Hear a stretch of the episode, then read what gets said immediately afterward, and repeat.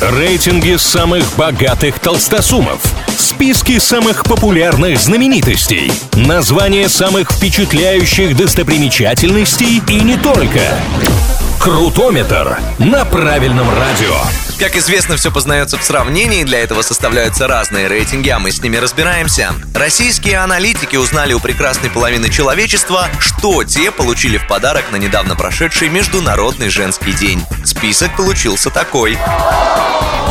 Третье место здесь делят парфюмерия, косметика и бижутерия. Чаще всего такие подарки получали те дамы, которые конкретно говорили, что именно из этих категорий им нужно. Большинство мужчин честно признаются, что выбирать на свой вкус в данном случае даже не решаются.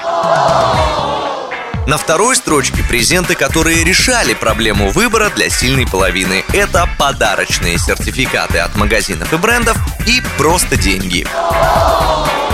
Самым популярным подарком на 8 марта стали, конечно, цветы. Правда, чисто статистически цифры все же немного грустные. Главный атрибут Международного женского дня в праздник получила лишь каждая третья женщина. Но тут стоит отметить, что когда аналитики спрашивали, что хотят получить дамы в свой праздник, те называли цветы, среди прочего, но лучшим подарком признавали туристическую путевку.